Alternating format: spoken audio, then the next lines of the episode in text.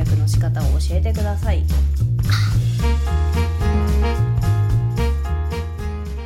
長野旅行に行ってきたのでそれにまつわるお話をしながらもこれからの消費体験について考えていきたい回となります。頑張っている系の皆さんこんばんは。めっちゃ頑張ってますよね。お疲れ様です。てんてごまいです。長野旅行に行って強く感じたのは古臭いっていう言葉からノスタルジーへっていう感覚へ変わっていっているんだろうなってこう旅行文化もそうだけども人が体験して消費する文化に対してっていうのを深く思いましたね。長野の松本市にある松本城、まあ、お城もそうだけどお城自体は国宝に認定されているので古いとか古めかしいとか綺麗とか汚いとかそういう事件で語るようなものではないんですがお城とか城下町とか松本市だけではなくてどこの市町村でもそうだけど観光として盛り上げようとしている地域はねあえて残して懐かしさを体験させていいな消費させるように動かしていると思うのね。で私が予約した温泉っていうのがすごいいいところで検索してて宿泊施設を予約できるインターフェースで探していて長野温泉とか探していて見つけたからこう見ていたらあいいなと思いその後 SNS の評価とかも見ていて私のね宿泊先を決めるのが2パターン。1パターン目は温泉が好きなライターさんがいるのよ。永井千春さんという方が書かれた「女一人温泉を最高にする53の方法」っていう本があるんですけどこれおすすめです。全国のこの永井千春さんが行かれた温泉をピックアップしておすすめを書かれているのでこれから見てここにしようって決めるか彼女はツイッターもやっているのでそのツイッターを見つつあここの宿泊施設いいなと思いブックマークしておいて行くようにするか。2つ目は地域行く地域は決まっていて今回だったら、まあ、たまたま長野に行くっていうことがあったので長野でどこがいいかななので長野温泉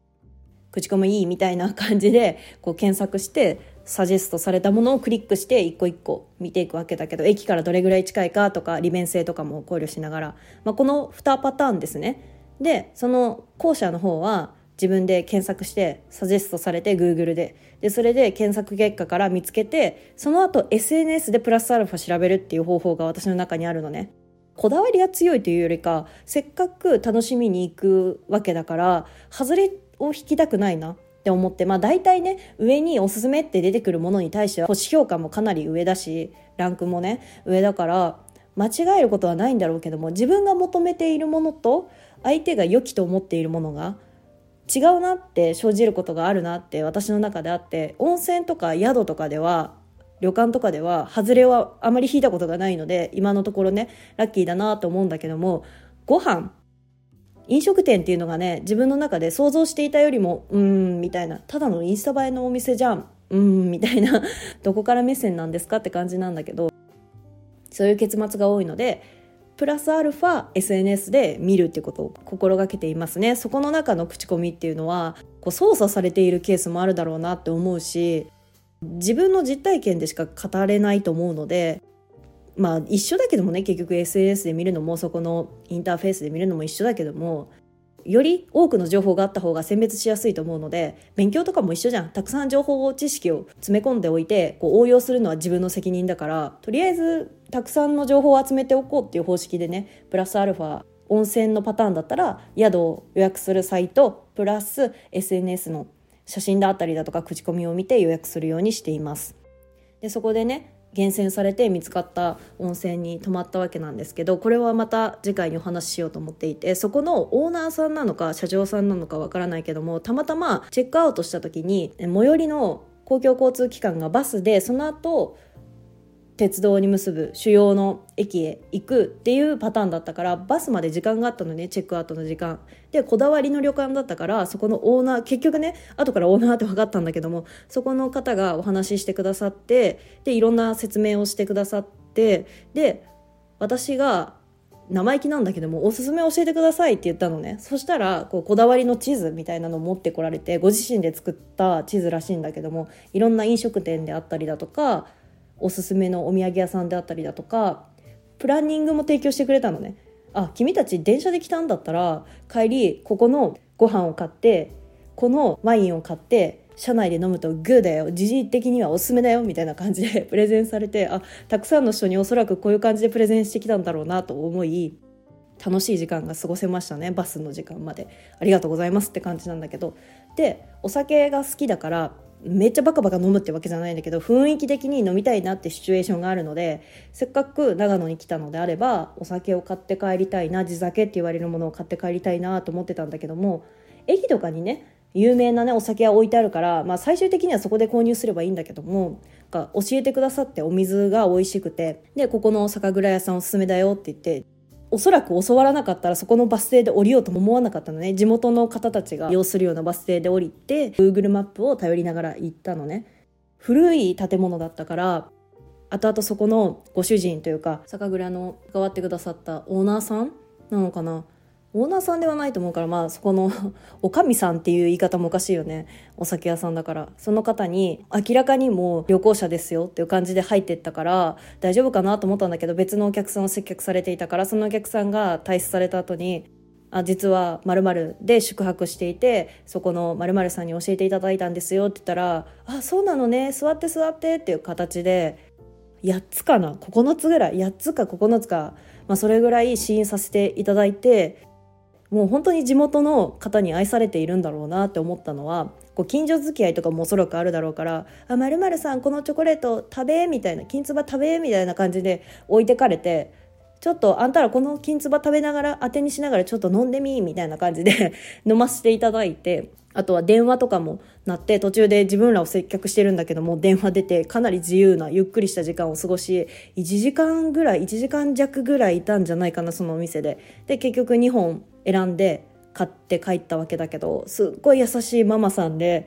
こういうのを求めていたんだって私は思ったの旅行で。今は SNS でたくさんお店が紹介されているけども自分でたどり着くことって結構大変なのね。SNS でも結局多くの人数がいいなって思ったものが上の方に上がってくるから双方向のコミュニケーションができるような場所。特に現代人って横のつながりが嫌だなとか思ったりするけどもあえてそこで横のつながりを大事に思う。やりたいなと思う層もいると思うの。私もどちらかというと人間関係めんどくせえって思う こうひねくれた人なんだけども。でもせっかく旅行に来たのであればそこの土地のものを食べたいしそこの土地の人と関わりたいしできる限り知らないことをたくさん知りたいという知識欲の方が先行するので積極的に喋るようにしてるのね。その関わってくださった方とかたまたま声をかけてくださった方とかが横になって喋りかけられた時とか一人で旅行をしているとね今回はパートナー夫と行ったんだけども一人で旅行していると結構声かけられるんだよね。うん、意外なのか一人で行く人っていうのはアクティブな方が多いと思うから私はアクティブじゃないんだけどそういう活発で柔和な方が多いのか分かんないけども結構喋りかけられるのねでそこでの出会いとかも楽しいなと思う派の人間なのででそこの酒屋さんでやった経験があ今から求められるものってこれからの時代ね特に今感染症で無理やり断絶されてしまった世界観っていう中で結局何が求められたかって人間関係なんだよね。双方向のコミュニケーションだったりだとかあえて横のつながりを大切にする空間を求めていったりだとか。今スパチャとか投げてインフルエンサーと視聴者側が関わるみたいなものがたくさんあるけども音声配信でも YouTube って言われる映像的なコンテンツでも2チャンネルを設立されたひろゆきって方がいるじゃん。もうミーム化されてキャラクターのように扱われているけどもお笑い番組とかでもテレビの地上放送でチョコレートプラネットのさださんが演じていてああもうこんなところまで広まってるんだっていうこう笑ってしまったんだけど思わずテレビをたまたま見た時に。その方が筆頭に立ってその方が別に開拓されたわけじゃないけども今配信者で誰が有名ですかっていうとおそらくひろゆきさんが挙げられてくるじゃん。だからそういうものが求められているんだよね。だからリアル的なコミュニティ旅行とか旅とかでもそうだけどもあえて横でつながるっていうものが流行っていくというか求められていって広がっていくんじゃなかろうかっていうのを思いましたね。結構ご年配の方だったからそこのママさんが。おそらく引き継がれるとは思うんだけども長年ずっとやってらっしゃるみたいだから。お店の携帯って結局一回消費されるだけっていうものを意識しているから商業的なものでやっているものって。それこそ長野旅行行った時に松本市と長野市に行ったんだけども長野市にある善光寺っていうお寺があって私は長野県立美術館が新しくなったっていうことでそこへ行ったんだけども、まあ、初めて行ったんだけどもそこの横に善光寺っていうのがあって城下町じゃないけどお土産屋さんとか寺を中心にメインストリートみたいなのがあってそこにスターバックスもあったしプリン屋さんとか金つば屋さんとかいろんなお蕎麦屋さんとかがあってお土産屋さんとして商業的なものとして確立してるからそこでのコミュニケーションはあんまり生まれないだろうなっていうのを思いましたね。おそらくホテルの旅館の方が紹介してくださったのって商工会の関係とかで仲良くて詳しくこんなにも知ってらっしゃるのかなとかいろいろ考えたりしてもうずっと昔から住んでいるだろうし小学生の話とか小学生の心ここによく言っていたんだけども今この時代に SNS でインスタグラムで流行ってるらしくて自分的にはびっくりしてるわみたいな。なんで流行ったのか分かんないけどまあここはあんまりおすすめしないよね流行ってるらしいけどとか言ったりかなり辛口コメントだなとか思いつつも。で酒蔵屋さんだけではなくてランチをするのはここがおすすめだよって言われたところへ行ってもう本当にそこの旅館のオーナーさんの言葉を信じて全部消費したんだけども、まあ、松本城へ行くっていう目的はあったけどもやっぱりね地元の人におすすめを聞くのが一番いいなっていうのを思いましたね。何回も聞かれているだろうし聞き慣れていて返答していると思うし観光業に関わっている方はそうよね。自分がいざこう地元の魅力を教えてくださいとか今私が住んでいる土地のおすすめを教えてくださいって言われても難しいんだけどもプロだなっていうのを思いましたね。餅は餅屋っていう言葉があるようにプロに任せた方がいいなっていうのを思いましたね。自分で調べようって感覚なんだけども。時間が足らなかったのでねなんでここのここはこだわりがあるんですかとかヒストリーとか歴史とか詳しく聞きたかったんだけども向こうも商売なのでね自分たちだけに拘束されて話すようなことは難しいと思うのでねまた来ますって言って帰っていったんだけども本当にねまたいつか行きたいなっていうふうに思った旅館でしたね。初めてね実は長野いや嘘だ。2回目なの長野行ったの人生で。初めて行ったのは軽井沢行ったんだけども軽井沢もまあ雰囲気違うよね。松本と長野市と比べて。よく皮肉表現冗談の一種として軽井沢は東京都軽井沢市だって言われたりするらしいんだけども軽井沢もね面白いところだなっていうのを思いましたね。スキー的な観光客もそうだし避暑地として扱われているのもそうだしバブルの残骸って言われたりしているのをこう見て渋々とああなるほどねとか思ったのを経験して思いました。これからもね楽しくいろんな地域に巡ってそこの出会いっていうのをね大切にしていきたいなっていうのを思いましたね。私がねこんな解剖しなくても今は横のつながりの時代っていうのを言われていたりするのであえて古臭さであったりだとかあえて経験するような感覚をただ消費してカフェで写真を撮って終わるんじゃなくてやり取りで深めていくような観光っていうものが増えていくんじゃなかろうかっていうのを思っております。っていうかそういうものを私は消費したいなっていうのを思う、うん、申し訳なかったね本当に。プラスアルファおひねりじゃないけどもお金出したかったもんね。いろんなお酒の説明をしてくださって酒蔵のママさんがこれはお塩だけでいけるんだよとかこれは熱燗にしたら美味しいよとかこれはもうちょっと春の時期に来てくれるといいよねとか勉強にもなって知識にも合わさってこう感謝でしかない。絶対また行こうと思う。その旅館もだしそこの酒蔵屋さんもそうだし。で後々ネットで調べたらこう私も現代っ子ではないんだけど現代っ子というと若いものをイメージされるから現代っ子っていう言葉を使おうか悩むんだけど現代っ子なので一応